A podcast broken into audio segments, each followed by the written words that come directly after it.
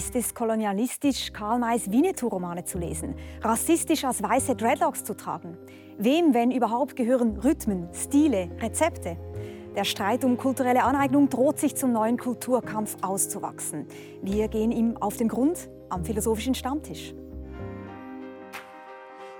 Weiße Models mit Dreadlocks, weiße Sänger mit Dreadlocks, Sängerin Beyoncé im Sari, Katy Perry mit hinduistischem Bindi, Starkoch Jamie Oliver am Herd mit jamaikanischem Reisgericht.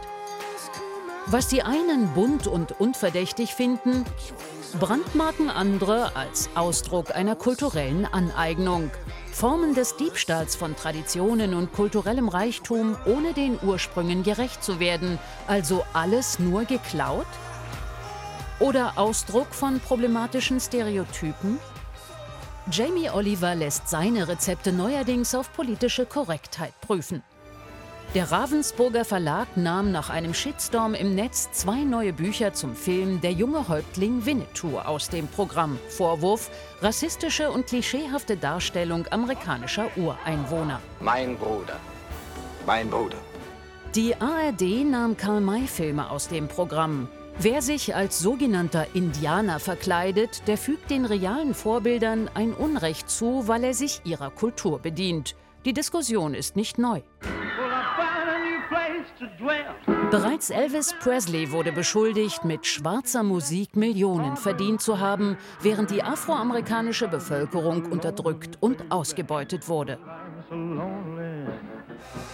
Was ist unrechte Aneignung? Ist Kultur nicht immer fluide? Wandert sie nicht durch Zeit und Raum? Gibt es sie vielleicht sogar die gute Aneignung? Eine Aneignung, in der wir Machtverhältnisse mitdenken und in Frage stellen? Aneignung, ein neuer Kulturkampf. Wir freuen uns auf, aufs Gespräch mit Mitu Sanyal, Kulturwissenschaftlerin, Schriftstellerin, Autorin des preisgekrönten Erfolgsromans Identity, sowie Jens Balzer, Publizist, Poptheoretiker und Autor des Buches Ethik der Appropriation. Guten Morgen. Guten Tag. Frau Sanyal, dann erklären Sie doch mal einem Menschen aus dem Reihenhaus der affluenten Vorstadt, mittlerweile gehobeneren Alters, was soll mich dieses Thema kulturelle Aneignung eigentlich angehen? Warum soll es mich interessieren oder sogar bekümmern? Nee, ganz lange war es ja genauso, dass sich Leute wie Sie eben keine Gedanken darum machen mussten, während ich ständig gefragt wurde, wieso schreibst du über, keine Ahnung, weiße Menschen? Irgendwie, da hast du doch gar keine Ahnung von. Ähm, schreib doch mal über das, was du wirklich weißt. Indisch kochen. Ich kann nicht Indisch. Ich mag kein indisches Essen. ähm, und es ist halt total interessant, dass sich über uns dieser Blick umgedreht hat und plötzlich Menschen wie Sie im Fokus stehen und das als Kränkung oder Verunsicherung empfinden? Ähm, naja, es ist ja kränkend. Also ich habe es ja auch als kränkend empfunden. Es ist kränkend, es ist verunsichernd und die Frage ist, was machen wir jetzt damit? Mhm. Und zum Teil habe ich das Gefühl, wird die ganze Diskussion ja auch boshaft verzerrt, kann man fast schon sagen. Es wird dann plötzlich gefragt, darf ich jetzt noch Spaghetti Napoli essen? Dürfen meine Kinder noch Mandalas ausmalen? Wie schätzen Sie es ein, Herr Balzer? Ist das eine boshafte Verzerrung oder eine reale Gefahr, wenn das so weitergeht? Also die Diskussion läuft doch da schon völlig falsch, wo, wo es darum geht, ob man etwas darf oder nicht. Also man kann ja auch sich darüber verständigen, genau wie Mito Sandial das gerade gesagt hat in einem, in einem, kritischen Sinne darüber nachdenken, ob das, was jetzt irgendwie 50 Jahre passiert ist, sagen wir mal, als Winnetou-Aneignung, Indianer, Cowboy und Indianer spielen, ob man das nicht vielleicht nachträglich von, aus der heutigen Perspektive mal anders betrachten könnte, ohne deswegen jetzt allen Winnetou-Karl-May-Festspielen die Existenzgrundlage zu entziehen. Das Problem ist, glaube ich, dass auf beiden Seiten sehr vehement und auch sehr ausschließend argumentiert wird. Also es gibt dann Vorfälle, sprechen wir vielleicht noch drüber, wie in der, hier in der Brasserie in Bern, wo dann ein Reggae-Konzert von weißen Reggae-Musikern abgebrochen werden muss. Dann gibt es aber gleichzeitig dann auch sagen wir mal, die konservative Presse und die konservative Politik, die sich darauf stürzt, als wäre da jetzt irgendwie vor diesen 30 Leuten das, das, das Abendland im mhm. Untergang geweiht worden. Also schaukelt sich alles so. Schaukelt sich und über diesen ganzen Diskurs wollen wir hier ja auch sprechen. Bevor wir den Diskurs analysieren, vielleicht äh, zu, zum konkreten Begriff noch. Ich meine, Sie sagen ja auch in Ihrem Buch sehr deutlich kulturelle Aneignung. was ist eigentlich überhaupt gemeint? Kultur ist immer ein Prozess ja. des Aneignens und Aushandelns, weil Kultur ist fluide, die gehört gar niemandem. Verstehst du da richtig? Richtig. Also es ist keine Kultur ohne Aneignung zu denken. Deswegen äh, können wir auch nicht, also ist, deswegen ist das Problem bei diesen Debatten immer, es gibt so eine zentrale Definition von Susan Scafidi, eine amerikanische Juristin, kulturelle Aneignung ist, wenn sich Mitglieder einer Kultur bei einer anderen bedienen, um das auszubeuten für ihre eigenen Zwecke. Und die Frage ist, wo wollen wir jetzt die Grenze ziehen zwischen Kulturen? Also wer gehört ganz und gar zu einer Kultur und wer gehört ganz und gar zu einer anderen? Aber auf der anderen Seite dann zu sagen, so wie das von der konservativer Seite passieren würde, wir geben jetzt, also das ist, die ganze Diskussion ist ja Unfug, äh, weil eh immer schon alles nur angeeignet ist, äh, mit dem muss man ja entgegnen, naja, aber es, offensichtlich gibt es ja sowas wie diskriminierende Arten der Aneignung und auch Machtverhältnisse, die sich in diesen Arten der Aneignung ausdrücken. Und dem auf den Grund zu gehen, finde ich, kann auch die Debatte der letzten Wochen und Monate, äh, dafür kann das ein guter Anlass sein.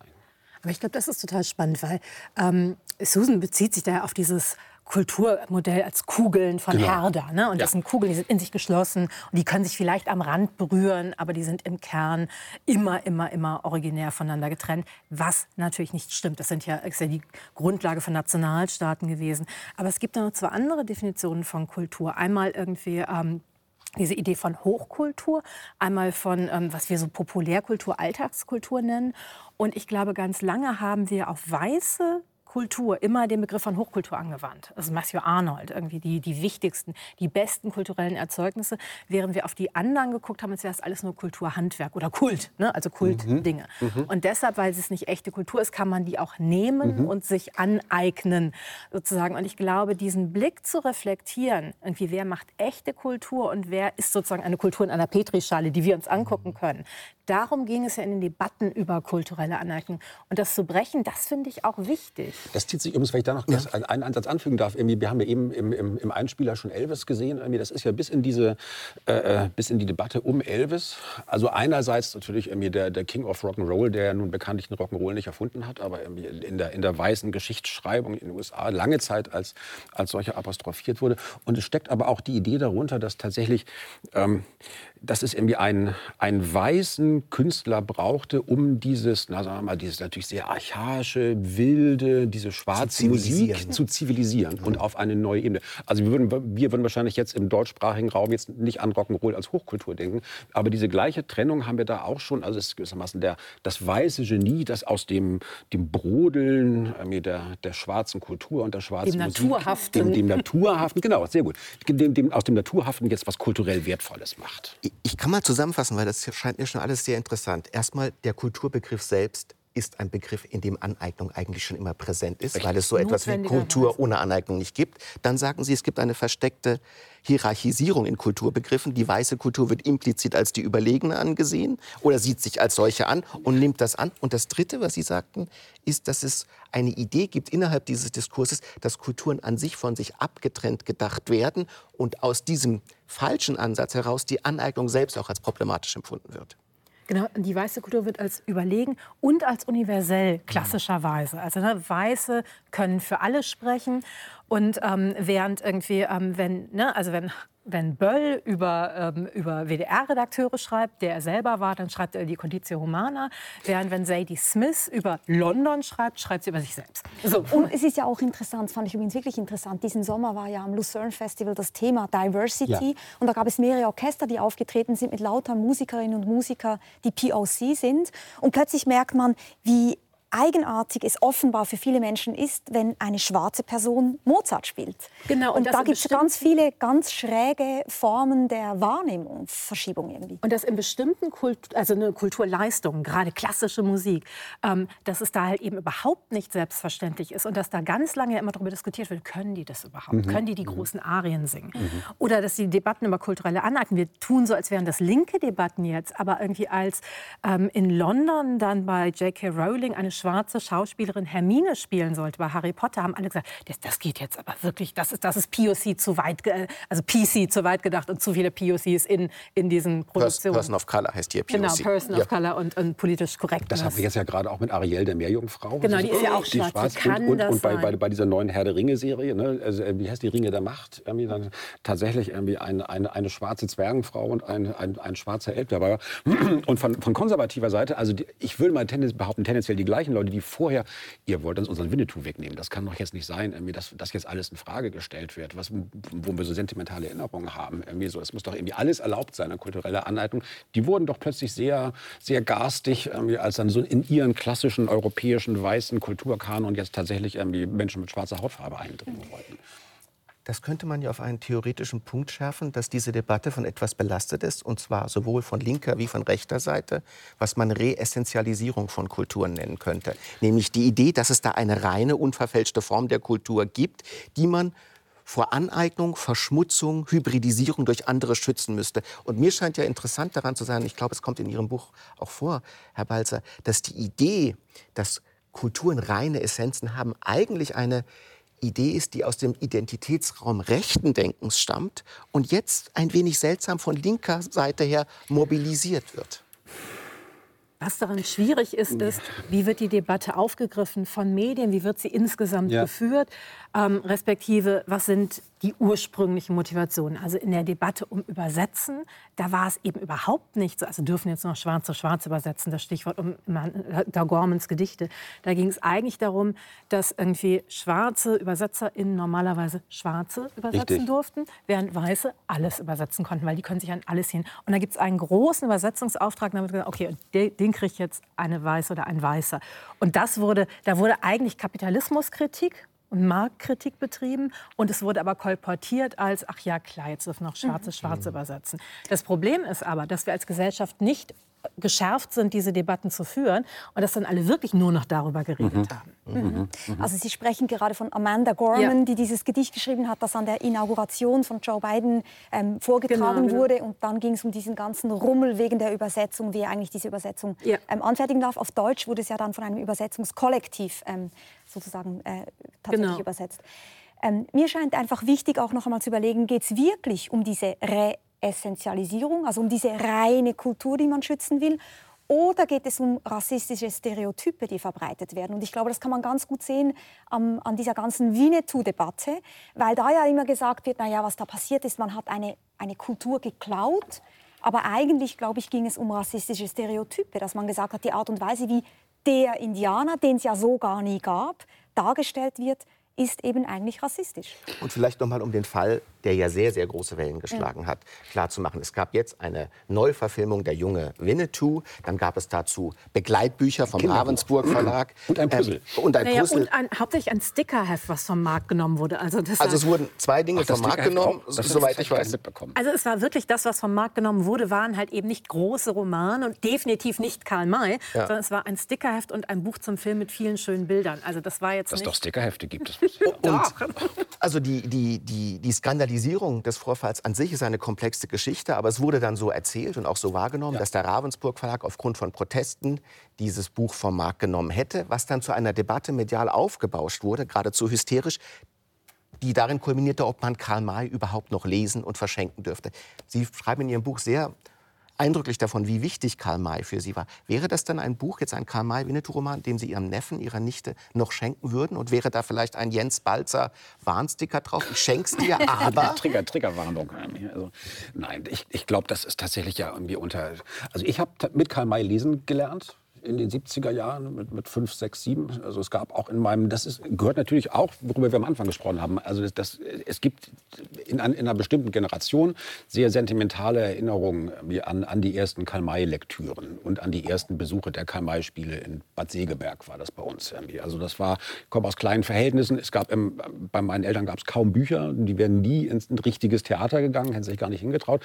Aber einmal im Jahr bin ich mit meinem Vater zu diesen Karl-May-Spielen gefahren. Das ist ja wirklich so ein, so ein Volkstheater gewesen. War für Sie ein Weg in die Kultur, ins ja, Theater. Und, und alle verkleideten, also das, das Bayreuth des kleinen Mannes, wie man damals sagte, alle verkleideten sich und man konnte dann auch irgendwie, die, die, die, vor allem die Mädchen, die sich dafür interessierten, konnten am Ende dann irgendwie mit großen Moorrübensträußen irgendwie runterlaufen und dann die Pferde der, der, der Darsteller füttern. Also das hatte was sehr, sehr Offenes. Das, also das Ganze, ich will nur sagen, das Ganze hat auch, ist, vielleicht noch mal über die Frage der, der Klasse reden. Also es gibt auch einen Klassenaspekt so bei, bei, diesen, bei diesen sentimentalen Erinnerungen. Ich würde wahrscheinlich heute, also meine Kinder sind mittlerweile auch eh zu alt dafür, die haben sich dafür aber auch nie interessiert, weil das, glaube ich, bei den heute Heranwachsenden nicht mehr so vorkommt. Also es wird da tatsächlich eher sowas wie Erinnerung verteidigt oder, oder es werden, werden biografische Sentimentalitäten verteidigt ähm, in einem sehr, wie Sie gesagt haben, sehr, teilweise, sehr hysterischen, teilweise sehr, sehr hysterischen Weise. Auf der anderen Seite ist es aber so, es gab dann ja auch sogleich einige sich als postkolonial verstehende Historiker, die nochmal äh, äh, damit hervorkamen, dass natürlich Karl May und Winnetou schon immer rassistisch war, weil der Genozid an, den indigenen, äh, an der indigenen Bevölkerung Amerikas verschwiegen wird. Mhm. Da muss man sagen, das stimmt gerade nicht weil, weil dieser Genozid ist gerade das, das, das leitende Thema, also das, das Tableau, auf dem sich alles anordnet. Ich würde es dann wirklich, das hat mich an dieser Debatte geärgert, dass, sagen wir, auch von links so wenig historisches Wissen und so wenig historische Reflexion auf diesem Gegenstand. Aber können wir nicht auch sagen, Sie haben ja vorhin gesagt, es geht nicht immer um die Frage, darf man jetzt noch? Also die Frage war ja, darf man das Buch noch lesen, darf man es jetzt noch verschenken? Und vielleicht ist das nicht der Kern der Debatte, sondern der Kern der Debatte ist, was ist denn eigentlich überhaupt das Thema und was ist genau. vielleicht zu thematisieren, wenn wir über Winnetou sprechen? Und das ist eigentlich die Frage, die Sie interessiert, oder? Ähm, naja, also ich habe halt wirklich mir dann diesen Winnetou, den neuen Winnetou-Film angeschaut. Und ich muss sagen, ich hatte auch Probleme damit. Und was interessant war daran ist... Die Filme kommen übrigens auch nicht in die Schweizer Kinos, das noch ganz kurz Das kann ich auch verstehen, dass sie nicht dahin kommen. Ähm, was daran ganz interessant ist, die haben den Gender-Aspekt reflektiert, weil die haben sich einfach gesagt, nee, also wir können so nicht mehr die Schwester von Winnetou darstellen die okay. muss jetzt eine größere Rolle haben, die ist viel, viel wichtiger geworden. Die haben den Aspekt von Race überhaupt nicht mitreflektiert in einem Film, der ganz viel bricht, der ganz viel Metatext hat und dieses hau dich mal aufs Ohr und dann haut er sich die ganze Zeit aufs Ohr und so, ne? Also, ne, wo die wirklich da, das da, verstehe ich nicht. Erläutern also, Sie das kurz. Das hau dich aufs Ohr ist eine deutsche Redensart. Das bedeutet, leg dich schlafen. Und, und er dann, versteht das nicht im Film, oder was? Ähm, genau. Und einer dieser, ähm, dieser, dieser Bösewichte haut sich dann die ganze Zeit mit Weil der Hand so aufs Ohr. Ja. Genau. Und irgendwie, also es wird viel gebrochen, es wird viel ironisch gebrochen. Man kann das kindgerecht machen. Also man kann über Race und Rassismus natürlich kindgerecht reden. Und ich habe den Film gesehen und dachte, warum wird das jetzt nicht gemacht? Also der Film hätte eins zu eins bis auf den Gender-Aspekt vor 20 Jahren, vor 30 Jahren, vor 40 Jahren gedreht werden können. Und bis auf die Drohnenaufnahmen natürlich, die mhm. sehr, sehr schön sind. Und das ist interessant und da gab es ja auch sehr differenzierte Kritik dran. Die ist aber nicht gehört worden. Was gehört worden ist, als dann wirklich Ravensburg diese, diese beiden Bücher vom ja, Markt genommen hat. Und das ist aber, ja. und das ist interessant, da gab es eine Medienanalyse zu und das ist wirklich lanciert worden von der Bild-Zeitung, die halt diesen Skandal wollte. Gut, also es gibt diesen Skandalisierungsaspekt, mit dem man Klickzahlen mobilisiert, Emotionen mobilisiert, auch Unsachlichkeit mobilisiert, aber vielleicht noch mal der philosophische Punkt. Ich als Leser von Karl May ich empfinde mich in diese Figur hinein. Ich ja. mache mich mit einer Kultur vertraut, ja. die Na, nicht die eigene. ist immer auch Liebe. Man könnte ja aber auch sagen, es ist zunächst mal Einfühlung, es ist Empathie. Das ist ein Weg, mein Interesse für eine andere Kultur Natürlich. überhaupt zu bahnen. Insofern diese Aneignungsdebatte ist aus meiner Sicht zu einseitig, weil jede Form des Interesses für andere einen Einfühlungsmoment hat und das ist tendenziell auch erstmal immer übergriffig. Aber, so sind wir Menschen halt. Aber, aber, aber Wolfram, gibt es da nicht auch eine gewisse Schwierigkeit? Ich erinnere mich daran, als ich ein Kind war, gab es tatsächlich bei uns im Dorf noch Sammelaktionen und jetzt muss ich wirklich sagen, das muss man jetzt auch so framen, das ist hochproblematisch. Da ging man mit einer Kasse, mit einem, mit einer schwarzen, mit einem schwarzen Kopf, die genickt hat, wenn man oben Geld ja, reinließ. Das gab es tatsächlich, als ich ein Kind war. Und jetzt kann man natürlich, gab es Leute, die gesagt haben, ja, das ist Mitleid mit diesen Menschen, die nicken schön, wenn sie Geld kriegen und wir haben Mitleid mit denen und sammeln Geld. Was ist hinten dran? Ein massiv rassistisches Stereotyp. Die schwarze Person, die POCs, die sich bedanken, sie sind angewiesen auf unsere Gunst, weil, dass sie so arm sind, hat ja mit uns gar nichts ja. zu tun. Also das ganze mhm. Narrativ daran Einfühlung hin oder her ist natürlich ein zutiefst rassistisches. Aber das ja, trifft auf die Winnetou-Romane jetzt mal spezifisch offenbar nicht zu. Ich glaube, das, was, was, was Frau Heidelberger meint, ist ja noch was anderes. Ich glaube, das sind zwei, also wir, es gibt natürlich, das ist, was, worüber Sie sprechen, das ist eine, eine, eine eindeutig rassistische Projektion. So. Und der, der, der Winnetou... Der, ist nicht eindeutig. Und der, und der, und der, und der, der Winnetou-Fan würde ja immer sagen, so, also das, das, ich mache das ja irgendwie aus, aus Begeisterung für den, den Edelmenschen. Ne? Also das ist der, der, der weiße Indianer. Ich hatte irgendwie dann irgendwie als, als sechs- oder siebenjähriger gab es in der Bravo, dem Jugendmagazin, gab es große Pierre Brice-Fotos. Ich habe lange Zeit in meiner Grundschulzeit ein großes Pierre Brice als Winnetou-Poster äh, in meinem Zimmer. Schön, in meinem Zimmer. Das war halt ein schöner, ein schöner weißer Mann und der war ja auch irgendwie viel schöner und weiser irgendwie als die ganzen weißen Cowboys, die da irgendwie äh, rumgelaufen haben. Das, die Frage ist eher, wir können, das ist dann eher eine subjektphilosophische Frage, natürlich kann man kein Ich bilden, ohne anderes zu inkorporieren. Das ist dann völlig klar. Also natürlich kriegt man auch ein, kann man auch einem Verhältnis zur eigenen Identität gewinnen, wenn man sich in wie auch immer exotische Figuren hineinfühlt. Man muss aber auch, finde ich wirklich, man muss, man muss dann aber auch irgendwie die Kritik aushalten, wenn an einem bestimmten Punkt jemand sagt, so, aber das, wo du dich einfühlst, das ist so weit weg von der, ist es nicht nur genau. weit weg von der Realität entfernt, sondern es befördert auch bestimmte Stereotype, die schädlich sind, weil sie ein völlig falsches Bild zeichnen und dieses falsche mhm. Bild ist Teil einer kolonialistischen Unterdrückungsgeschichte. Mhm. So, und dann kann man, finde ich, ja auch darüber nachdenken, was, welchen, welchen Anteil so die, äh, sagen wir mal, so die, die, wie, die, wie die eigene Biografie in solche Machtverhältnisse verstrickt ist und sich daraufhin überprüfen.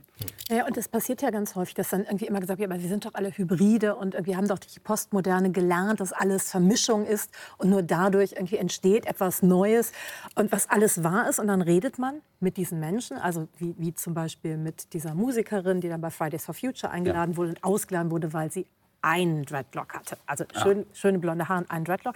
Und dann redet man mit ihr und dann sagt sie, ja, ich mag ja auch so fremde Kulturen und ich reise ja, ja. gerne. Und dann, dann, reproduziert es genau, und das will ich ihr nicht vorwerfen, das reproduziert genau diese Stereotype.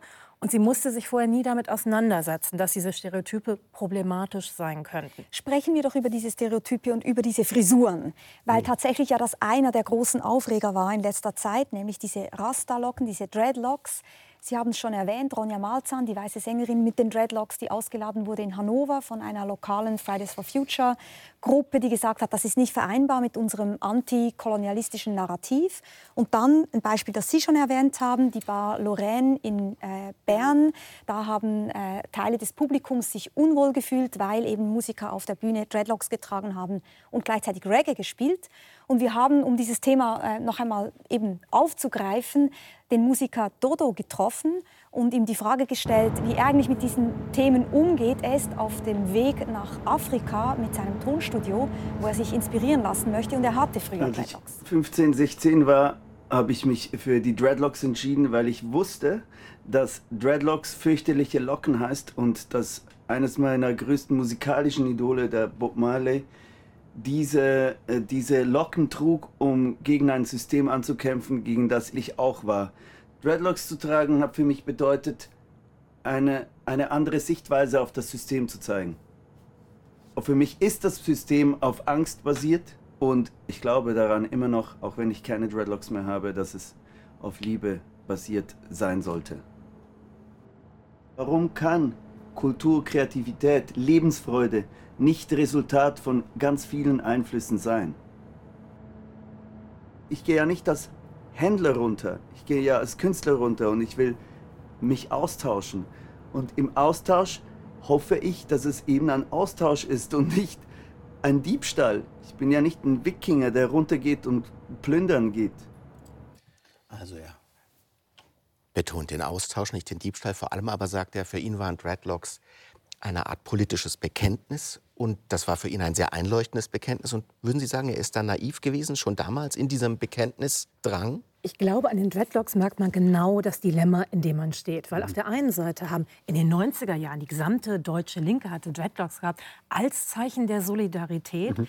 Gleichzeitig ist es aber tatsächlich so, als schwarze Person mit Dreadlocks ist die Wahrscheinlichkeit von der Polizei, verdachtsunabhängig kontrolliert zu werden, extrem hoch. Also, ne, und zwar exponentiell höher als für Weiße mit Dreadlocks und so weiter. Das heißt, es gibt Macht und es gibt diese Strukturen und es gibt diese Diskriminierungsstrukturen, diese Vorurteilsstrukturen. Beides passiert parallel zueinander. Und die Debatte über Dreadlocks ist irgendwie eine Natürlich ist es nicht etwas genuin Schwarzes. Irgendwie Bob Marley hat sich aus Indien inspirieren lassen. Trotzdem würde ich, nee, nee, klar, also Shiva, also ne, weil Shiva irgendwie Dreadlocks hatte und Ganja geraucht hat. Und das war der Grund für irgendwie Bob Marley. Ähm, also auch da war es eine kulturelle Inspiration, Appropriation. Ein viel schöneres Wort, oder? Kulturelle Inspiration. Ähm, ja. Appreciation. Appreciation ja. Ähm, aber trotzdem würde ich in den aktuellen politischen Kontexten keine Dreadlocks tragen, weil wir da stehen, wo wir stehen. Und ich glaube, irgendwann werden wir vielleicht wieder woanders stehen, aber vielleicht müssen wir dafür Machtverhältnisse verändern. Also es ist eine Art Luxusposition, aus der man agiert, wenn man als weiße Person Dreadlocks trägt. Verstehe ich das, das richtig? Ist so das ist so irgendwie unfreundlich gesagt, aber man ist einfach anderen Zwängen unterworfen und man mhm. kann sich die jederzeit wieder abschneiden. Also als schwarze Person musst du immer schwarz sein oder immer schwarz wahrgenommen werden von außen und die Wahrscheinlichkeit eher diskriminiert zu werden ist halt mhm. extrem viel höher. Ich glaube, ein ganz wichtiger Punkt, was Mito gerade gesagt hat, ist, die, die Geschichte hat auch einen Zeitindex. Es, zu bestimmten Zeitpunkten sind Sachen problematisch, die vielleicht zehn Jahre vorher nicht problematisch gewesen wären, einfach weil sich auch kulturelle Kontexte und Diskurskontexte ändern. So, und ich glaube, ein wirklich einschneidendes Moment, das war ja am Anfang auch schon in dem Einspieler. Das war diese, äh, diese, diese Show von Mark Jacobs, war es, glaube ich, äh, 2016, wo er seine, seine Models halt, also Models auf verschiedenste Hautfarben, migrantischer Tradition, äh, mir dann mit gefärbten Dreadlocks laufen ließ. Und das war ganz klar, also in die Art und Weise, wie es eingesetzt wurde auf dem Catwalk, ist eine ganz klare Aneignung, die tatsächlich enteignend ist, weil sie die gesamte politische Geschichte dieser Frisurensymbolik abschneidet. Das ist dann einfach nur noch ein Fashion-Statement. Und ich glaube, da deswegen ist, haben wir jetzt ja diese Debatte. Also das, was, an, was es an politischen Kontexten gab, ist weitgehend vergessen oder abgeschnitten. Und momentan wird es eben nur noch als, als Fashion-Statement benutzt. Und deswegen kann man dann ja auch fragen, also ich würde es jetzt auch nicht tun. Darf ich mal fragen? Ich verstehe von Mode sehr wenig. Ja. Aber ich denke, bei Mode wird Oberflächlichkeit gefeiert.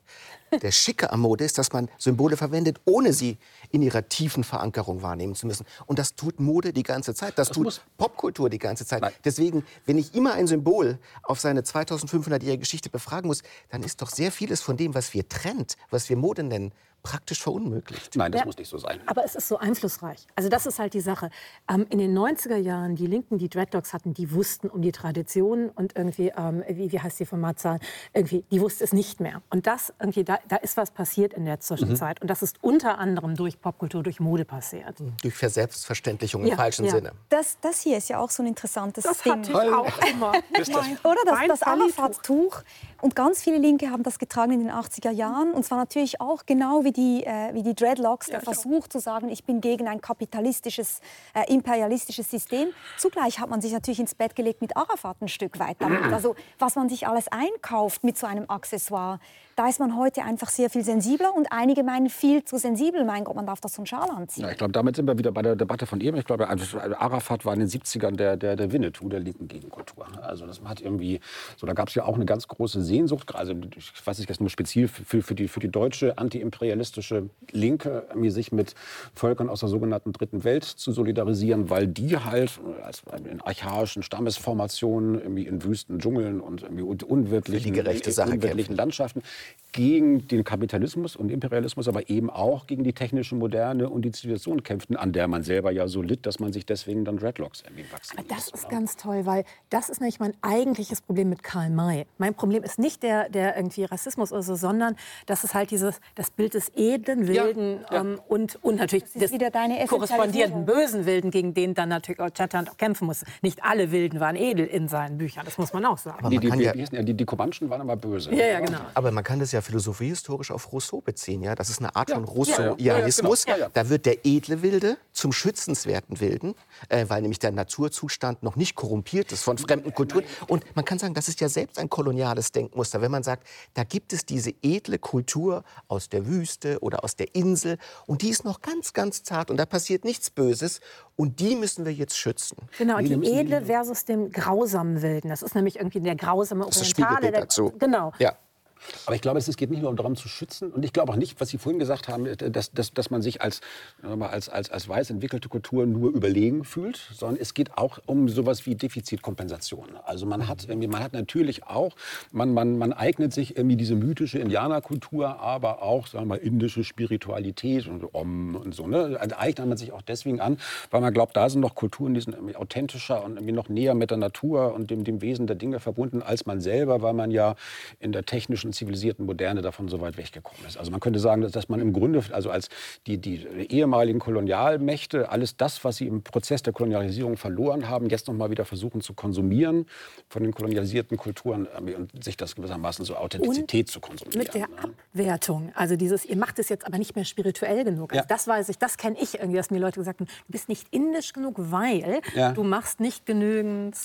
Das Ja, war ja auch interessant mit der Diskussion äh, der Bindis, also dieser Ja. Zeichen, Ja. die man sich auf die Stirn klebt, wo es plötzlich geheißen hat, das ist doch ein religiöses Symbol, wohingegen es eigentlich eine, auch ein Modeaccessoire ist in ganz vielen Gesellschaften und man reduziert es dann auf so eben ein edles, wildes Symbol religiöser Genau, Art. in Indien wird immer auf Religion, also alles, Ja. egal welche Probleme es in Indien gibt, die sind alle auf Religion zurückzuführen. Denken, nee, sind die nicht alle.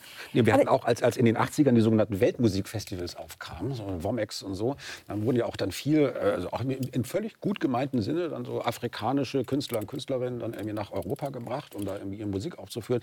Die hatten aber auch, ich habe mich gerade noch mal mit einem Veranstalter in auch diesem ganzen Kontext, irgendwie, der in, der in den 80ern dabei war, darüber unterhalten. Irgendwie, die mussten dann aber auch in traditionellen Stammeskleidern auftreten, was immer das heißt. Also wenn, wenn, wenn die Afrikanerinnen nicht, nicht, nicht, in bunten, nicht in bunten Kostümen auftreten, dann war das irgendwie schon, dann waren die nicht mehr authentisch. Genau wie ist das auch Verwestlicht. ja, nee, aber, aber auch, es gab dann auch irgendwie diese, diese, diese Balkan-Bands in den, in den 90ern. Irgendwie, und bei denen war es dann so, die, da wurde aber auch erwünscht, dass sie in so leicht abgerissenen Klamotten dann irgendwie auf die Bühne gehen. Weil vom, vom Balkan kommt man ja immer irgendwie in, in durchgetretenen Schuhen. Vielleicht ja auch eine Sehnsucht, weil wir selber ein gebrochenes Verhältnis haben zu unserer Kultur und Genau. dieses Authentische zuweilen nicht so gut fassbar ist. Und im Übrigen werden wir, also ich als Schweizerin werde im Ausland ganz oft gefragt, ob ich jodeln kann. Und ich muss dann immer lachen, weil ich irgendwie denke, das kränkt mich ja auch nicht. Aber ich bin mir natürlich absolut bewusst, ich komme aus einem Land, das ein, ich kann nicht jodeln, das ein sehr hohes Ansehen genießt. Es ist nicht irgendwie problematisch, aus der Schweiz zu kommen, in gewisser Hinsicht schon, aber meistens wird man dafür ja bewundert oder kriegt Anerkennung und dann ist dieses Kannst du jodeln auch nicht problematisch. Ganz anders, wie wenn man eben aus einem afrikanischen Land kommt und es wird irgendwie gefragt, wo Ich hab- hast ich du hab dein Gewand? Ich mich vor, vor, vor, vor Oder Jahren... habt ihr überhaupt bei euch zu Hause Toiletten? Also ja, genau. Aber ich, ich, habe hab mich vor, vor Jahren mit einem damals, dem damals größten K-Pop-Star Südkorea, Rain hieß der, also ein Korea, südkoreanischer R&B-Künstler. Und der, hat, der hatte so R&B-Stücke, ich glaube so ein bisschen wie Beyoncé jetzt. Und da drin wurde aber immer gejodelt, weil es offenbar irgendwie eine, eine ganz, ganz lange Tradition der kulturellen Aneignung des Jodelns in, in, nicht. Jodeln in ganz in, Südko- vielen- in Südkorea gibt. Und natürlich auch, klar, auch, auch im, im, im, Tech, also im, im Country. Ne? Also Da, das- darf ich noch mal auf einen anderen Punkt eingehen, der mir in diesen Begründungs- und auch Erregungsmustern wichtig ist? Da wird dann gesagt, man fühlt sich unwohl, was ja ein so, extrem ja. diffuser Befund ist. Man kann sagen, das taugt als Begründung überhaupt nicht. Aber dennoch reicht es für Konzertabsagen offenbar, dass eine Gruppe, die noch nicht mal namentlich bekannt ist, die sich vielleicht nur über Facebook mit zwei Einträgen beschweren muss, sich unwohl fühlt. Und dann gibt es auch Angstreaktionen, überschüssige Reaktionen, sagen, okay, wir wollen diese Diskussion gar nicht erst aufkommen lassen. Dann gibt es dieses implizite Feld, das kein juristisches Feld ist. Dann ziehen wir das zurück. Und was ich mal gerne von Ihnen wissen würde, ist dann dieses Unwohlsein als legitimierender Grund von öffentlichen Maßnahmen, ist das nicht eine ganz furchtbare Idee? Ja, aber das, ist- das ist, halt, habe ich mich immer gefragt, wer ist das? Ich habe mich noch nie bei einem Konzert gewagt, wenn die Leute mir auf die Füße gepokt sind und, und man nirgendwo mehr tanzen konnte, weil, weil alle irgendwie Headbutting gemacht haben, habe ich nie gesagt, ah, ich fühle mich unwohl, dann hast du dich halt nach hinten gestellt. Das heißt, wer fühlt sich berechtigt genug zu sagen, lieber Veranstalter, ich fühle mich unwohl, bitte cancel das für mich. Ähm, ich weiß auch gar nicht, ob das so funktioniert hat. Das ist die andere Frage. Hat das was mit Kolportage zu tun? Ist das die Art, wie im Moment gesprochen wird? Ist das vielleicht auch ein Jargon? Aber was ja dahinter steckt, ist, dass man irgendwie sagen kann, nö, irgendwie, das mag ich nicht, schaff mir das aus dem Weg. Und da ist tatsächlich meine Vorstellung, ich weiß nicht, ob die stimmt, meine Vorstellung ist, das ist unglaublich weiß.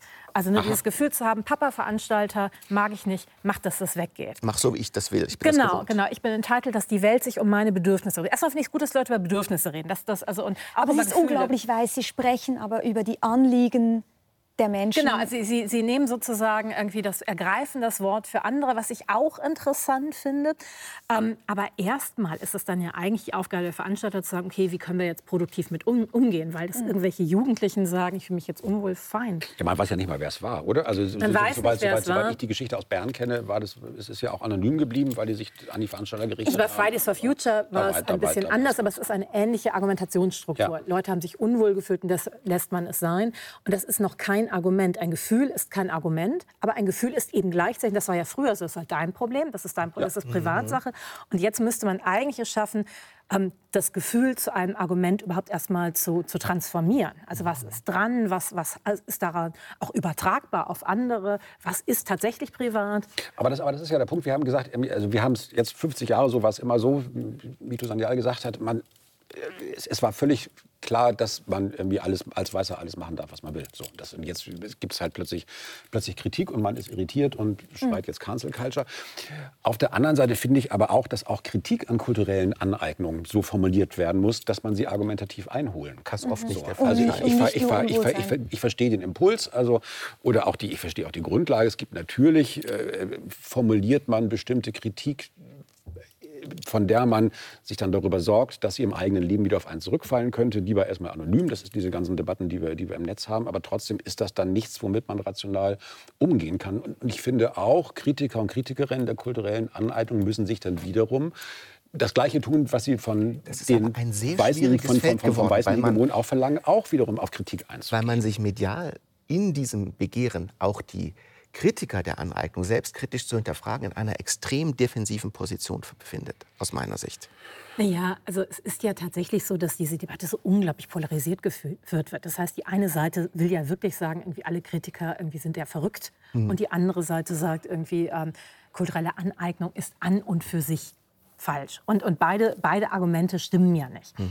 Äh, und, und das natürlich dann irgendwie sich, sich dem zu öffnen und zu sagen, wie, wie, wie mache ich es denn richtig, hat natürlich das Problem, dass man ganz lange damit auch so mundtot gemacht wurde. Du darfst erst Kritik üben, wenn du es perfekt machst. Und das ist immer das Argument, weil dieses Ja, ja, aber du hast es nicht richtig gesagt und deshalb müssen wir uns nicht mit auseinandersetzen. Und du darfst dich nur dazu äußern, wenn du selbst betroffen bist. Ich weiß nicht, ob Sie, ob Sie gesehen haben, es gibt einen Podcast, Blau-Schwarz Berlin heißt der. Nee. Da wird Ihr Buch besprochen. Ach. Und da wird unter anderem darüber diskutiert, ob Sie als Weißer dieses Buch schreiben dürfen. Aha, und was, kann und da, was kommt dabei da gibt es ein Haus, die tatsächlich der Meinung ist, dass das nicht in Ordnung ist, dass sie da ein großes Unbehagen hat und dass sie zumindest eine POC-Person als Co-Autor, Co-Autorin hinzu hätten, hinzuziehen sollen.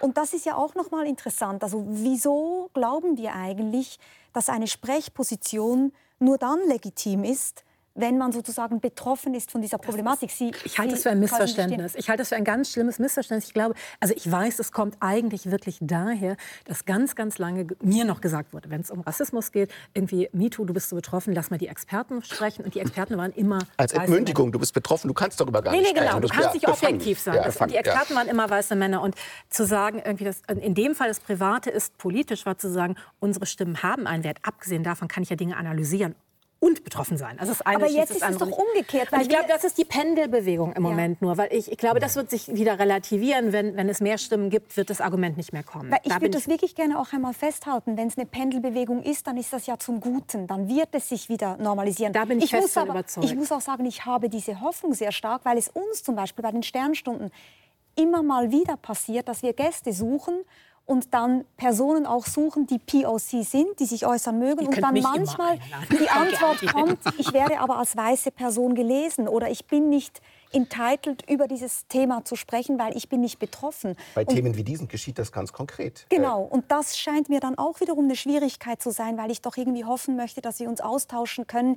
Jetzt nicht über die Frage, gibt es wirklich Alltagsrassismus? Da kann ich als Weiße wahrscheinlich nichts, Nein, glaube, sicher nichts dazu sagen. Als gesamte Gesellschaft darüber reden, wir müssen unsere Redeposition mitreflektieren. Und das ist ja, ja, ganz lange nicht gemacht worden. Dass ganz lange gesagt wurde, ich kann als Weißer zu einem Thema forschen und darüber reden. Und es wurde nicht hinterfragt. Und das war ja grundsätzlich richtig, aber man redet redet halt aus einer, aus einer Position heraus. Und andere reden aus einer anderen, mhm. einer anderen irgendwie Wissensposition heraus. Wie gehen Sie denn mit diesem Vorwurf um, dass Sie dieses Buch vielleicht gar nicht hätten schreiben sollen? Ich habe tatsächlich diesen Vorwurf bisher gar nicht bekommen. Ich, ich habe ihn auch nur einmal ich, ich gesehen hatte, oder gehört. Also ich, ich, hatte tatsächlich gedacht, dass er, also dass, dass er viel stärker kommt. Ich hatte auch schon mal meine ganzen sozialen Netzwerke abgestellt und dachte, oh Gott, als das Buch erschien.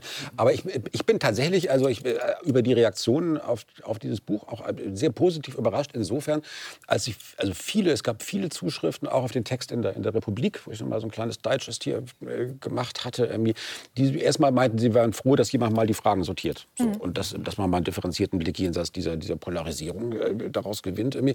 Und es gab tatsächlich auch einige Zuschriften von Menschen, also zum Beispiel äh, eine, eine, äh, eine, eine Frau, die in der Nähe von Luzern, wie sie schrieb, seit 20 Jahren irgendwie ein, ein Zentrum zur Förderung der hawaiianischen Kultur betreibt, die sich jetzt, jetzt irgendwie überlegt, so darf sie das eigentlich? Hat sie jetzt die letzten 20 Jahre irgendwie alles falsch? Es gibt da draußen auch eine ganz große Verunsicherung mhm. von, von, von Menschen, die wirklich im besten Wissen und Gewissen sowas wie ne, wissen, kulturelle Appreciation in ihrer Ansicht nach betrieben haben und jetzt drüber nachdenken, aber auch wirklich ernsthaft. Und das ist ja auch positiv, so, oder? Auch positiv. Ich glaube, in der Verunsicherung kann ganz viel passieren. Was ich an diesem Buch so geliebt habe, und das war tatsächlich auch, als ich es nur in der Ankündigung gelesen habe, war, dass es uns sozusagen den Weg aus dem Fliegenglas heraus zeigt. Ja. Also dieses, ne, darf man es, darf man es nicht. Und so, aber wie machen wir es dann richtig? Dann ja. lass uns darüber reden, was wären Kriterien der Ethik. Und dieses, ja, genau, das brauchen wir. Ja, ich, bin, ich bin auch sehr begeistert davon, dass dieser Aufklärungsversuch auch auf so einen positiven Widerhall äh, gestoßen ist. Es gibt aber noch einen anderen Aufklärungsversuch,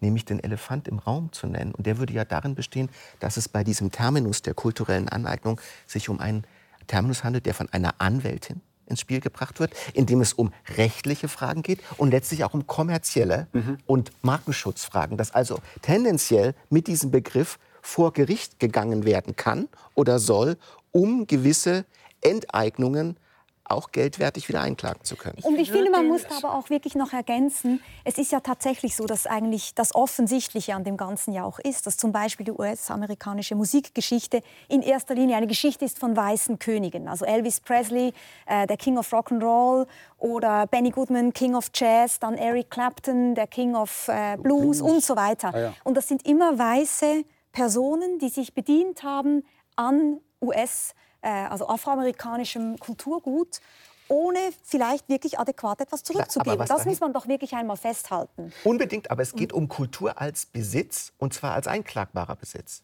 I mean, Appropriation heißt ja übersetzt irgendwie ein Ding zu Privateigentum ja. zu machen. Ja, also ich glaube also auch, der, der, also das sind ja jetzt mit zwei, zwei verschiedene Fragen. Also ich, ich, zum einen glaube ich, dass dieser dieser Eigentumsbegriff in jeder Form der Debatte über kulturelle Aneignung irgendwie drinsteckt. Also das ist, ja gesagt, der Elefant im Raum oder das, sagen wir mal so, das ist so die, die, die, die, die Aporie, aus der man nicht rauskommt. Man muss eigentlich, wenn man überhaupt darüber reden will, sowas wie, wie eine juridische Begrifflichkeit voraussetzen, im Wissen, dass sie nicht einlösbar ist. Also man kann natürlich nicht, wie, wie, wie sollte das aussehen? Also wer, wer, wäre das, wer wäre das juristische Kollektivsubjekt, das dagegen welches andere klagt? Trotzdem kann man ja feststellen, dass in der Kulturgeschichte jemand wie Elvis als, als, weißer, als weißer König des Rock'n'Roll über Generationen hinweg gefeiert ist. Selbst wenn, und wenn man näher ranzoomt, merkt man, auch da sind die Dinge natürlich viel komplizierter. Also viele von den afroamerikanischen Künstlern, die von den Rolling Stones gecovert wurden, haben sich hinterher sehr positiv darüber geäußert, dass sie auf diesem Weg eine späte Karriere gemacht haben und auch noch Geld verdient haben. So. Es war natürlich immer der paternalistische Einsatz der weißen Musiker, aber viele afroamerikanische Musiker haben davon profitiert. So in Innereien. Deswegen glaube ich, kommt man mit so einer reinen, äh, sagen wir mal so kapitalismuskritischen oder ökonomischen Betrachtungsweise bei diesem Thema auch nicht zum Schluss. Aber, ja. aber also es ist ja tatsächlich, ich würde den Begriff ja tatsächlich in der Mitte der 70er Jahre ansetzen, ja. als Kenneth. Smith dieses Papier vorgestellt hat, irgendwie, ähm, das, da hat er es ja Cultural Colonialism noch mhm. genannt.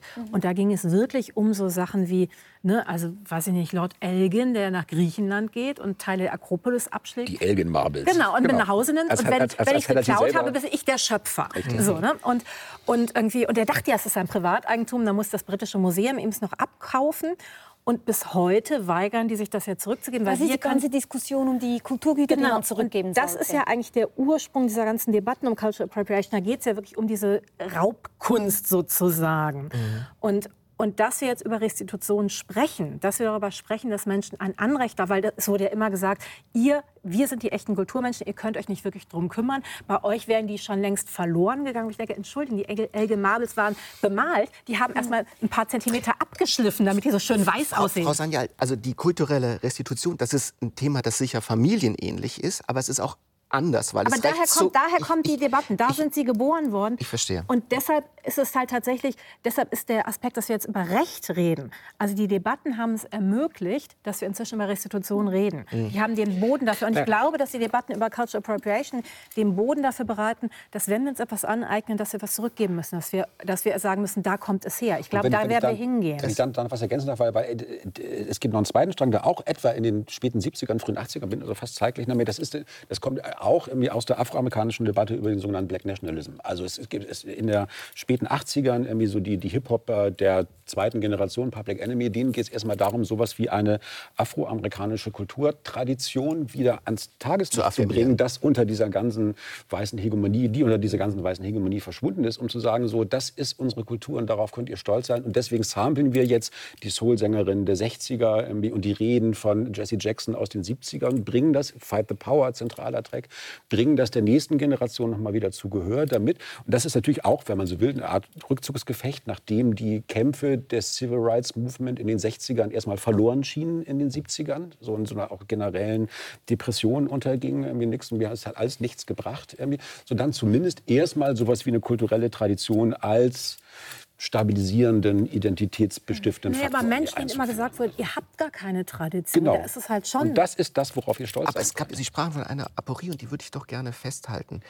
Wenn aus linker kapitalismuskritischer Perspektive die kulturelle Aneignung als problematisch angemahnt wird und sie wird in einem juridischen Eigentumssinne ja. angemahnt, dann besteht der Widerspruch darin, dass Eigentumsrechte eingemahnt werden, die letztlich kapitalistisch getragen und fundiert sind. Dass man also, es ist überhaupt gar kein utopisches Begehren, es ist eigentlich nur das Begehren innerhalb des Systems, naja, seinen also, Teil zu bekommen. Doch, aber, Entschuldigung, aber das ist so, also ich kenne das, dass, äh, wenn ich über gleichen Lohn für gleiche Arbeit spreche, mir Leute sagen, Mito, wir wollen doch Geld abschaffen. Ich denke, möchte ich auch, aber erstmal hätte ich dann gleichen Lohn für gleiche sehr Arbeit. Schön, sehr, sehr schön. Das ist ein guter Punkt. Ich würde aber gerne auch noch ergänzen, es gibt äh, einen, einen britisch-kanadischen Philosophen, Kwame Appiah, mhm. und er sagt in seinem Buch über Identität, finde ich sehr, sehr schön, er würde den Begriff der Aneignung eigentlich nicht schätzen, weil er eben genau glaubt, dass damit der, der Begriff des Eigentums in die Kultur eingeführt wird und dass Kultur immer fluide ist. Aber dass es zwei Dinge gibt, die an dieser Debatte natürlich richtig sind. Das eine, darüber haben wir eben schon gesprochen, ist diese Idee der kulturellen Stereotypen, der rassistischen Stereotype, mhm. dass man sich auch lustig macht. Die ganze Diskussion um Blackfacing ja. oder man macht irgendwie, äh, gibt einer, einer Person einen Bastrock und einen, einen Speer und sagt, du spielst Banane. jetzt den, den, den, äh, den Häuptling. Solche Stereotype, dagegen wehrt er sich. Und eben trotzdem diese Idee, des ökonomischen Ausbeutens. Und da glaube ich schon, gibt es noch eine Diskussion, da gebe ich Ihnen recht, die wir führen müssen. Ich erinnere nur ans Stichwort der sogenannten Biopiraterie, das äh, von, ja. von, NGOs sehr oft äh, mitgeführt wird, wo zum Beispiel äh, aufgezeigt wird, dass es vielleicht eine bestimmte Pflanze gibt, die irgendwo wächst, aus der man einen bestimmten Extrakt gewinnen kann. Man guckt sich das ab bei der indigenen Kultur und macht daraus ein Medikament. Und, und dann dürfen die es auch nicht verwenden. Und das Patent auf das Medikament darf natürlich erhoben werden, weil eine Firma, die sehr potent ist, etwas hinzugefügt hat zu diesem Saft und darauf besteht dann ja. das Patent. Und die Bevölkerung die indigene Bevölkerung hat nichts davon. Und ja, das scheint schon ein Problem davon, zu sein. Sie dürfen ihre eigenen ja. Heilmittel nicht mehr verwenden. Es geht ja sogar weiter. Es wird ihnen sogar mhm. richtig weggenommen. Enteignung im eigentlichen ja. Sinne, hm, nicht Aneignung. Wir sind ja nun, das bekommen wir alle mit, in einer Phase, die überschüssig ist innerhalb dieses Themas in zwei Richtungen. Es gibt eine Dramatisierung des Phänomens von Seiten von Rechtspopulisten äh, und auch rechter Publizistik, die das nutzen, äh, um ein Angstgespenst einer neuen Wokenkultur möglichst groß zu machen. Es gibt eine Überschüssigkeit vielleicht auch von der anderen Seite, mhm. die mit einer aktivistischen Agenda Dinge hochkochen, die innerhalb theoretisch innerhalb des Aktivismus vielleicht mhm. gar nicht so gut verstanden ist. Was mich jetzt interessieren würde, was wären denn für Sie so Haltegriffe, Leitplanken, um schnappatmungsfrei durch diese Übergangsphase zu kommen? Also woran sollten wir uns halten? Wenn, wenn ich es noch, noch ein bisschen verkomplizieren darf, ich würde die linke oder emanzipatorische Seite gern darauf hinweisen, dass wir es noch mit einer also die zentrale Paradoxie, mit der wir es hier zu tun haben, ist, wir haben, glaube ich, zwei verschiedene Freiheitsbegriffe, die hier sich in einem Widerstreit befinden. Wir haben einmal, das, äh, einmal den völlig berechtigten Impuls, dass wir marginalisierte oder ausgebeutete Kulturen gegen, an, gegen ausbeutende Kulturen verteidigen. Also, dass wir kulturelle Traditionen gegen andere Traditionen verteidigen, die damit mhm. schlecht oder ausbeutend oder sogar verspottend und verhöhnend alles in einem umgehen. Und auf der anderen Seite haben wir einen Freiheitsbegriff, der sagt, man ist ja in Wirklichkeit nur frei, wenn man Identität Identitätskonzepte abstreift, wenn man sie als die Korsette empfindet, die sie sind. So, wenn man, man ist nur frei, wenn man nicht mit sich identisch ist. So, und das sind, das ist auch, glaube ich, wir hatten jetzt einmal die Konservativen und einmal die Linken, aber das ist auch, glaube ich, innerhalb der, der linken oder emanzipatorischen Debatte, das, das äh, ist ein Konflikt, der da, also der da zu Polarisierungen führt. Ne? Also die sogenannte Linke ist ja selber vielfach polarisiert. Wir haben hier immer noch das, was dann so als die alte Linke bezeichnet wird, die mit den jungen, woken Linken überhaupt nichts anfangen können, weil weil die alle so verbiestert und humorlos sind und so. Und ich glaube, darüber, da wäre noch mal ein Diskurs, den man ansetzt. Aber mich würde interessieren, ob Sie auch diesen Eindruck teilen, dass es einen Überschuss gibt und dass wir Ich zu weit den- gehen in der Debatte. Ich teile den Überschuss. Ich Was weiß, genau dass, teilen Sie? Sagen Sie ich, ich teile den, den Eindruck, dass es einen Überschuss gibt, absolut. Ja. Gleichzeitig irgendwie, ähm, Naka Fotan hat zu mir gesagt, so irgendwie, das ist gut, weil dadurch entsteht Erschütterung Ja. und die Systeme sind total stabil und wir werden sie nur durch Erschütterungen destabilisieren, damit wir dann irgendwie etwas Neues erschaffen. Ich glaube, was wir wirklich mitnehmen müssen aus den Debatten, wir werden es niemals richtig machen können. Egal wie, wir werden es nicht richtig machen können, aber wir lernen ganz viel in der Debatte darüber, was passiert eigentlich. Was passiert damit, wenn andere Menschen beschrieben werden? Wie fühlt sich das an? Du bist die typische Inderin. Du, du, hast den ganzen Tag nur äh, Räucherstäbchen und so weiter. Also was, was macht das mit uns, wenn, wenn das auch plötzlich umgekehrt passiert? Also plötzlich lernt man durch Betroffenheit etwas dazu. Und ich glaube, wir sollten auf den produktiven Aspekt dieser Debatte setzen und den größer machen. Das Destruktive ist da, das werden wir wahrscheinlich nicht loswerden, aber das wird vielleicht sich irgendwann von selbst überholen. Aber ich glaube, Und was, eins, was, ein, einen sehr schönen Punkt, den Sie noch machen, der scheint mir hier sehr wichtig ist, dass Sie so eine Art freiwillige Selbstentmündigung ahnen, in dem Begehren, absolute Grenzen von anderen gesetzt zu bekommen. Das darf man jetzt nicht und das darf man. Es gibt geradezu eine Idee in dieser Unsicherheit. Sagt uns doch jetzt, was wir dürfen. Ja, ja, ja. Und Es wird ja dauernd auch gefragt, darf man das jetzt? und Genau. Sie, Sie legen darauf Wert, dass das tatsächlich eine Form von Mündigkeit ist, das als Aushandlung zu begreifen, die immer ergebnisoffen ist und diese die sich festen Grenzen nicht kennen verändern kann. wird. Also diese festen Grenzen, was heute nicht sagbar ist, wird morgen sagbar sein und andere Sachen werden wieder kommen. Und Sachen sind auch nicht eindeutig zu lesen. Also mein Lieblingsbeispiel ist immer äh, Gauguin, der halt wirklich meine Kindheit gerettet hat, weil es halt keine Bilder von Der Maler. irgendwie- Genau, der Maler Gauguin, der halt nach Tahiti gegangen ist, irgendwie tahititische Frauen gemalt hat, in einer Form, die die kraftvoll dargestellt hat. Gleichzeitig hätte ich es natürlich super gefunden, wenn er seine minderjährigen Modelle nicht mit Syphilis angesteckt hätte. Und beides ist wahr. Hätte er nicht malen sollen? Nein, natürlich, natürlich ist es trotzdem wichtig. Und ich glaube, wir kommen, wenn wir das Gefühl haben, wir werden irgendetwas finden, was absolut richtig ist. Ich glaube, das, das werden wir nicht machen. Wir Das ist ein Stück weit diese Ambiguitätstoleranz, die man so oft einfordert. Ja, und trotzdem über das andere mitzureden. Nicht Ja. zu sagen, aber es ist doch nicht wichtig, weil er ist ein großer Künstler. Ich doch, würde aber wichtig. trotzdem sagen, trotzdem sagen, dass man, ja, ist völlig richtig, aber dass man deswegen auch nicht aufhören sollte, über richtig und falsch nachzudenken. So, ne? Also ich glaube, wir werden, wir werden da... Es, es, Genau, es, aber es nicht, wär- mit der, wär- mit, nicht mit, der, mit der Hoffnung, es dann loszuwerden, sondern zu Nee. wissen, wir müssen es mitreflektieren. Wir brauchen also es mit wir, wir, darin. wir, man wird in dieser Debatte keine letzten Wahrheiten erreichen. Irgendwie. Das ist aber auch, also mir ist, was mir vorgeworfen wurde in, in, in, in einigen Kritiken, in- wenn man sowas wie eine Ethik der Appropriation beansprucht, dann spielt man sich ja jetzt zum Schiedsrichter auf, der den anderen Leuten sagt, was aber genau das ist ja nicht passiert. Nee, Also- wenn, man, wenn man das Buch liest, nicht, aber es, es, also es, es gab Rezensionen, in denen die das genauso vorgehalten ich wurden. hätte ja gerne mehr Punkte gehabt, aber ich denke, das können, das können Sie ja gar nicht leisten. Das müssen wir als Gesellschaft machen. Ja, aber das ist doch ganz generell, glaube ich, ein ganz wichtiger Punkt. Es ist eine Sache, sich zu überlegen, was könnten gute Maßstäbe sein, was ist das richtige, gute Handeln. Und die andere Frage ist, wann weise ich andere wie darauf hin, dass sie dem nicht gerecht werden? Also Und auf- und auf Schiedsrichter zu Weise? spielen und auf welche Weise. Und das, genau, genau. Und ich glaube, das ist ja eine Schwierigkeit in der ganzen Diskussion, dass dauernd andere hingewiesen werden und eben möglicherweise sogar gecancelt werden. Ich Wenn würde gerne noch einen, einen Vorschlag machen, den ich interessant finde, nämlich was wäre eigentlich, wenn wir die Diskussion stärker, ich sage jetzt mal, otolengisieren würden. Also äh, im, im Anklang an Jotam Ottolenghi, den israelischen Koch, Ja. Der ja bei jedem Rezept dazu schreibt, wo er die Zutaten her hat, wo er das Rezept her hat, was die Geschichte ist und so weiter. Und er sagt ja auch immer wieder, der Verlag würde das eigentlich nicht besonders schätzen, weil das so unglaublich viel Text ist, den man gar nicht braucht.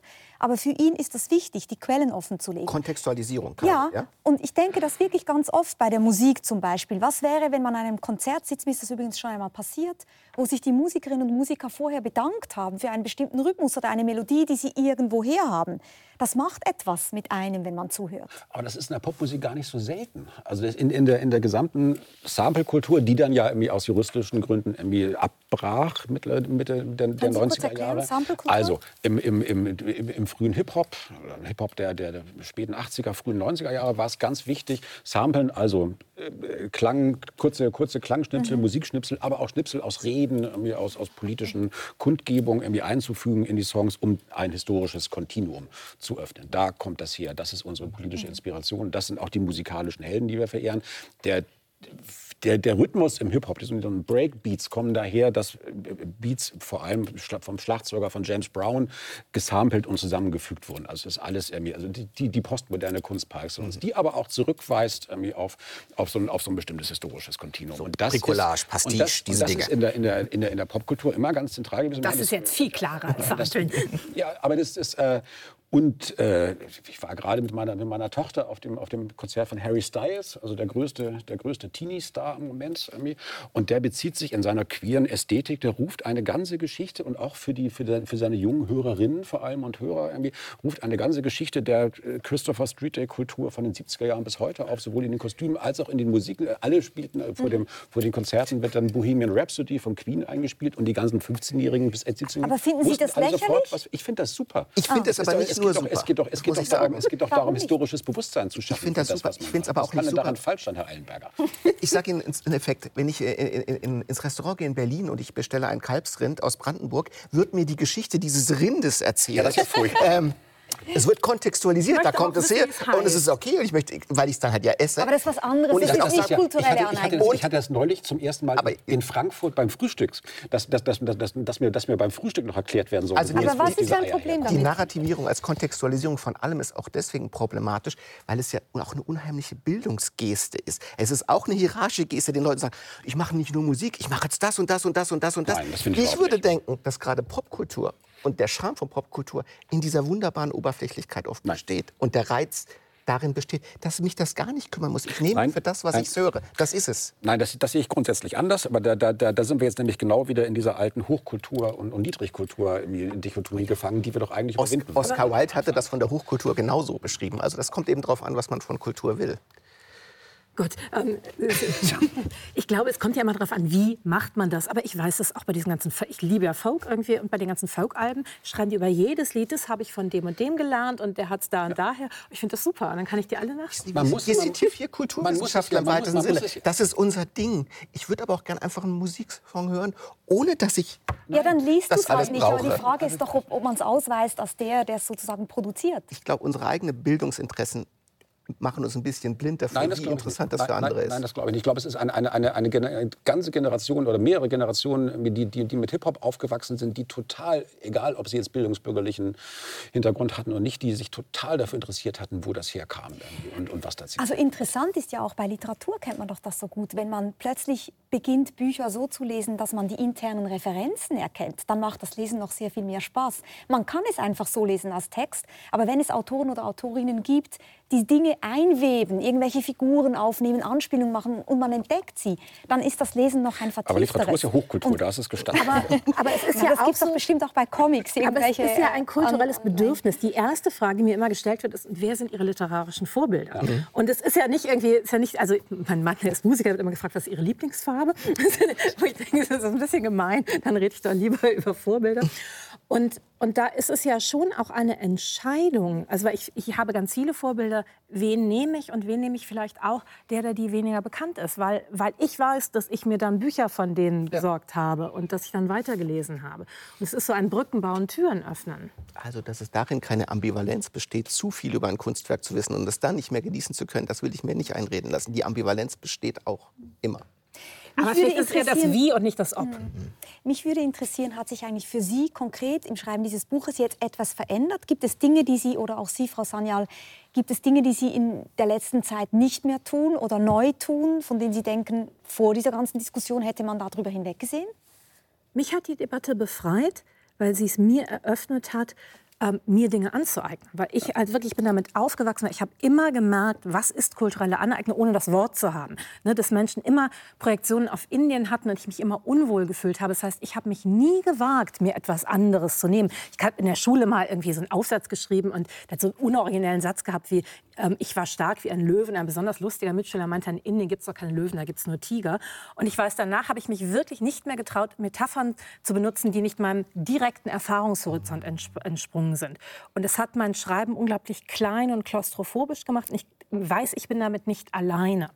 Und das aufzubrechen, zu sagen, ja, und ich werde es falsch machen, ich werde anderen Menschen nicht gerecht werden. Und trotzdem ist es wichtig. Ich habe eine Freundin, die, ist, die fährt gerne nach Griechenland und die hat dann gesagt, ich bin Griechin. Die weiß natürlich, sie ist nicht Griechin. Ne? So, aber trotzdem, und es war klar, was damit gemeint war. Ich hätte mich das im Leben nicht getraut. Ich habe mir nicht mal getraut zu sagen, ich bin Inderin oder ich bin Deutsche oder ich bin hm. Polin. Und, und zu sagen, A, ähm, ich habe auch ein Bedürfnis nach dieser Appropriation und es gibt kulturelle Gründe, warum mir das so schwer fällt. Und deshalb darüber zu reden, hat es aufgebrochen. Und jetzt muss ich natürlich auch gucken, wie mache ich das in einer Form, die ich dann okay finde. Also das ist die andere Sache. Also ich habe das Gefühl, dass ich äh, dadurch durch diese Debatte, also auch bei mir, ein genauerer Blick auch für die kulturellen Debatten und kulturellen Traditionen der, der, der letzten, auch der letzten Jahrzehnte entstanden ist. Also man hat es ist viel, also man blickt viel präziser darauf, wie sich sowas wie Hip Hop irgendwie entwickelt hat oder wie sich sowas selbst selbst wie Techno. Wir hatten gerade noch mal bei Techno, wo man denkt, das ist ja nur eigentlich eine Musik, dann machst du ja eh nur bum bum bum. Aber natürlich, es, es gab gerade eine Debatte nach, nach, nach der Pandemie in den, in den Berliner Clubs, äh, wo sich die Lage mit Türstehern Türsteher und Türsteherin noch mal wieder verschärft hat, weil das ist eine neue Generation, die sind nicht mehr so sensibel vielleicht, wie sie, wie sie mal waren. Es sind ganz, also sehr viele Menschen mit schwarzer Hautfarbe oder brauner Hautfarbe, die sich darüber be beklagen, dass sie irgendwie noch schwerer in die Clubs reinkommen, als sie es mittlerweile taten. Und das, und dann muss man wieder darauf erinnern, bei einer Musik, die aus Detroit kommt, die von, die von schwarzen DJs, wiederum mit ganz vielen weißen Einflüssen, Kraftwerk ja. und so, aber es ist eine Musik, die hat ein afroamerikanisches Erbe. Und dass Clubs, die so eine Musik spielen, keine schwarzen Menschen Diese reinlassen, das ist, also finde, das, das ist ohnehin ein Skandal, aber das ist auch ein Skandal, der nochmal ganz klar irgendwie darauf hinweist, was auch bei Aneignung als enteignend vorkommt. Ne? Und wenn diese Diskussion es leisten kann, dass die Bewusstwerdung verdeutlicht wird, größer wird, stärker wird, dann haben wir ja wahrscheinlich schon sehr viel geschafft. Wir sind am Ende unserer Diskussion und was ja vielleicht immer ein gutes Rezept ist, ist, wenn man nicht weiter weiß, sich zumindest die Philosophie anzueignen, von der wir ja mittlerweile auch wissen, dass sie sehr viel breiter ist und reicher an Traditionen, als wir früher dachten. Ganz herzlichen Dank, Mitu Sanyal und Jens Balzer, dass Sie bei uns zu Gast waren. Danke Ihnen. Danke. Und nächste Woche geht es hier um die Anthroposophie und ihren Begründer Rudolf Steiner. Was wollte er, woran glaubte er und was hat es mit Demeter und Veleda auf sich? Hier geht es gleich weiter mit einer Sternstunde Kunst über regimekritische russische Gegenwartskünstlerinnen. Und zwar nicht im Exil, sondern im Herzen von Putins Reich. Sehr mutige Menschen also. Bleiben Sie gern dran und denken Sie weiter.